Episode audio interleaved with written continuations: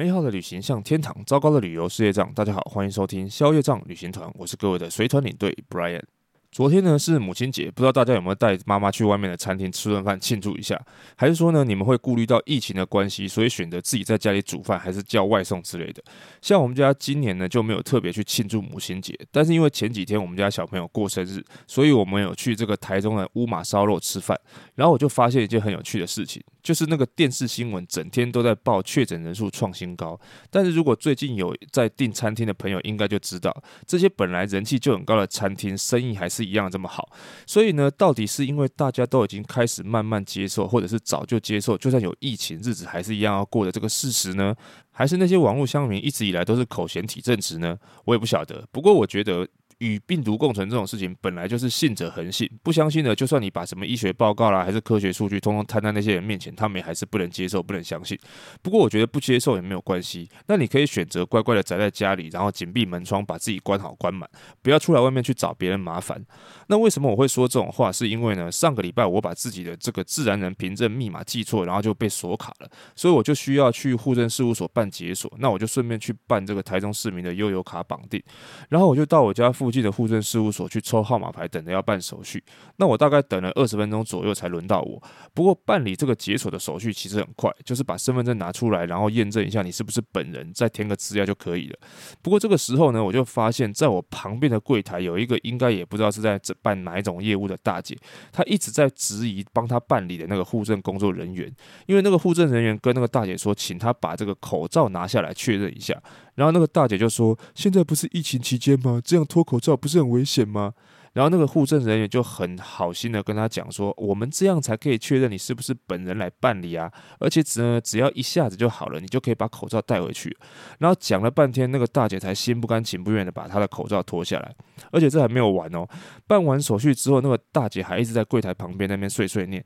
走的时候还丢了一句说：“这里这么多人来办个手续，还要叫我把口罩脱下来，要是我因为这样确诊了，要怎么办？”说真的啊，我觉得幸好他只是自己在柜台旁边那边默默。要是他在那边刁难那个户政人员的话，我说真的，我真的很想我走过去直接跟他说：你要是有病就去看医生，确诊了你就在家里隔离，不然你走出来外面走路也可能跌倒，你骑车也可能出车祸。那你把身份证、健保卡拿出来，是不是也算泄露个资？照你这个逻辑，你根本就不应该出门啊！那那些户政人员都不担心你可能带细菌了，你还在那边找人家麻烦是什么意思？而且后来我还特别去问帮我办的那个护证的人员。说你们是不是常常遇到这种民众啊？但是他跟我讲说呢，像这种特别敏感又谨慎的客人其实很少，大概不到十个，但就这么巧就被我遇到了。不过呢，其实有这种民众，我也没有觉得特别的惊讶啦，因为像我自己身边也是有一些觉得疫情很严重啊，病毒很可怕的人，比如说像我自己的丈母娘就是，她之前就是因为疫情的关系，所以就跟我老婆讲说，如果没什么事就不用特别回娘家去了，不然的话，我以前平均大概一两个月都会回去台北一次。但是呢，前几天我听说我的丈母娘她好像也疑似确诊了。为什么说疑似呢？因为他跟他的儿子，也就是我的小舅子，他们一家一起住。然后我小舅子他们家里有两个小朋友，他们在安亲班确诊了，所以他一开始呢就很担心自己会不会也中奖，要是确诊了怎么办之类的。然后隔了大概三天，那两个小朋友自己就已经活蹦乱跳复原了。后来我的我丈母娘她除了自己有一点发烧咳嗽之外呢，也没有什么其他的症状。然后她自己用快筛检测一下是阴性，然后她就放心了，还打电话跟我老婆讲说啊，不用担心啦，这个病毒也没有什么啊，确诊就跟感冒一样，几天就好了啦。然后，所以呢，你就会发现，常常其实都是我们自己在吓自己。很多时候都是因为看到那些新闻媒体整天在那边强调说重症怎么样、死亡怎么样、个案有多少，很多人才会发现，一直觉得说这个疫情很恐怖。等到自己真的不小心接触到了，甚至确诊了之后呢，才发现其实好像也没有那么夸张、那么严重。当然，我相信可能有一些酸民，他听到这种话就会讲说：“啊，那是你岳母运气好，是没事的那一个。如果不是，你就不会说这种话了。”那我就想问啊，台湾平均每天就有八个人死于交通事故，那你们有因为这样就足不出户吗？没有嘛。所以说不要因噎废食。像我常常在节目里面分享带团遇到的那些奥客，我也没有因为这样就不当领队啊，因为这就是我的工作。更何况也不是所有的团员都是奥客，不是吗？不过说真的，讲到带团这件事情呢，以我自己的感觉，我真的觉得在某种程度上来说呢，我觉得大陆团比台湾团好带多了。所以今天干脆就来跟大家聊一下我上次来不及跟大家说的那个大陆旅客跟台湾旅客在观念上还有行为上的差异好了。大家不知道还记不记得上一次讲这个陆客游欧洲的时候，我有跟大家提到说，带陆客团的时候，领队是不需要帮客人换位置的。那当我们跟客人讲完这个机场说明会之后，旅客就是自己去 check in，然后去登机门。那下一次集合的时候，就是等他们下飞机的时候了。不过我不知道大家有没有搭过这个大陆籍航空公司的飞机？我觉得也有一个跟台湾很不一样的地方，就是那个送餐的时候，在台湾呢，如果你搭长龙或者是华航，他们在送餐的时候，那个空服员都会很客气的问你说要吃鸡肉饭呢，还是猪肉面？有的时候如果刚好不巧有其中一种没有了，他们还会跟客人讲一声不好意思说，说啊可能只剩下某一种。那遇到比较坚持的那种客人，他们可能还要想办法看能不能去哪里生出来他想要的那个餐点。但是如果今天你搭的是大陆航空公司，就就不是这样了。那个鸡肉饭、猪肉面，如果只剩下一种，他们就直接跟你讲说猪肉面要吗？如果不要，他们就真的直接走了，才没有再管你那么多嘞。而且收餐的速度也跟他们吃饭的速度的一样。大概送完餐差不多二十分钟左右，他们就开始收东西了。当然，如果你没有吃完，他们也不会直接把你收走了，只不过你就要自己再按个服务铃，或者是自己拿去后面给空服员就是。不过这是题外话了，只是我觉得台湾的空服员大部分真的都是蛮贴心，也蛮辛苦的。那我要跟大家说啊，其实我在带大陆团的过程当中，其实我做事的方式跟我在带台湾团的时候是一样的。但是呢，很多时候那个团员的反应反而就不太一样。比如说像集合这件事情，其实我之前在带台湾团的时候，就曾经在维也纳遇过一件我自己觉得很不可思议的事情，就是我遇到了一对陆客团的老夫妻，然后他们不知道是迷路了还是忘记集合时间，所以他们可能在之前吃饭那个餐厅门口走来走去，不知道怎么办。那刚好我是要去同一间餐厅安排我的客人的晚餐，然后他们看到我拿这个领队旗，就问我说：“可不可以帮他们打电话给他们的领队？”然后我就说：“没问题啊。”然后等到我打电话接通之后呢，我就把电话给他们，然后我就听到他们的领队在那个电话里面噼里啪啦、噼里啪啦念了一堆，然后叫他们在餐厅里面等。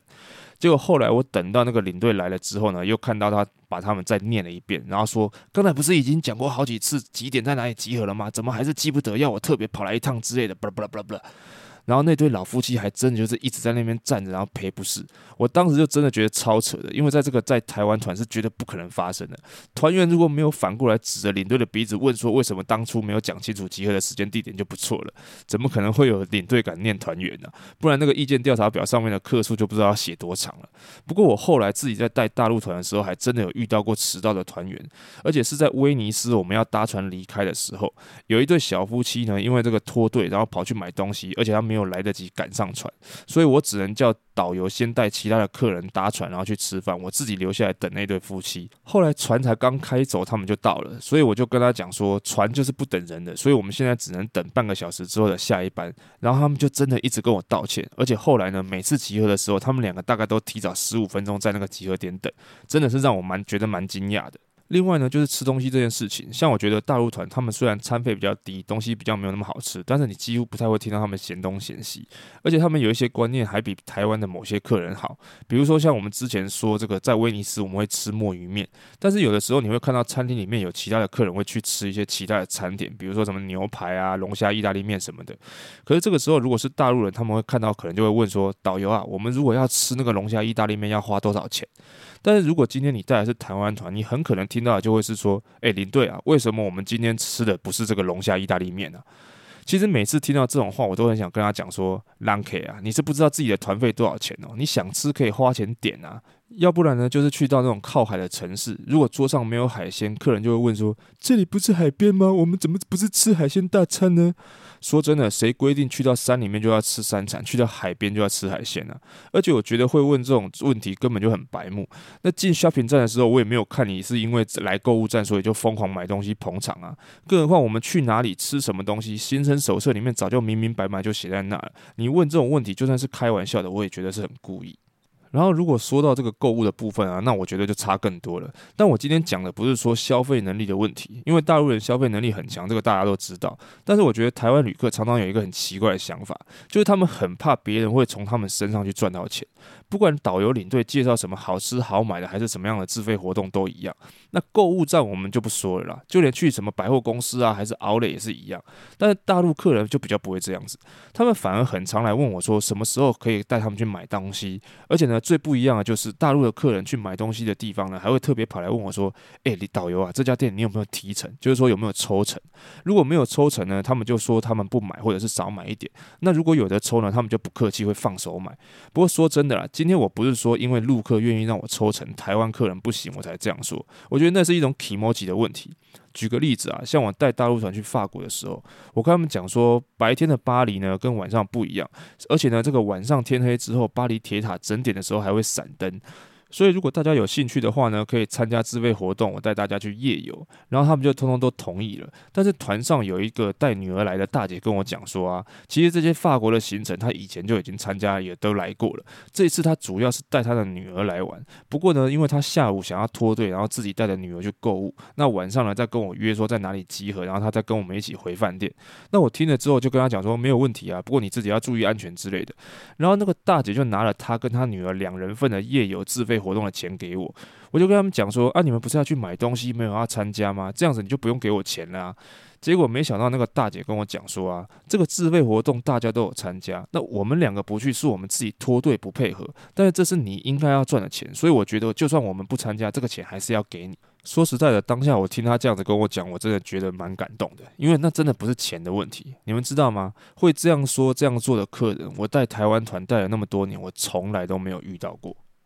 而且除了我刚才说的这件事情之外呢，其实还有一件事情我也觉得很奇妙，就是我们在带团的时候啊，常常其实在行程的路上啊，或者是快结束的时候，我们自己的团员偶尔都会说有机会的话啊，可以去哪里哪里去找他们。那通常我们嘴上也都会说好，但是基本上都会觉得这就是客人的客套话嘛，所以也就不会特别当真。但是其实当我带第一团那个路团的时候呢，他们也是问我说啊，你这次回去之后呢，会休息多久才带下一团啊？然后我就跟他讲说大概四五天，然后。他们就说要不要跟他们回去河北的秦皇岛玩一玩呢、啊？我当下也没有想太多，我就随口答应了。结果没想到后来行程结束，回到北京机场，在行李转盘拿好行李，我准备要离开的时候，那个客人还真的跑来问我说：“哎、啊你 OK 了没有？”我就问他说：“怎么了？”他说：“啊，不是讲好要跟他回秦皇岛吗？他已经订好巴士的位置了，等一下就要出发了。”结果他就真的带着我回去，跟着他回去秦皇岛玩了两天，然后我又去天津玩了一天，最后回北京呢，我还跟几个住在北京的团员吃了饭，才回。公司交团，然后继续再带下一团。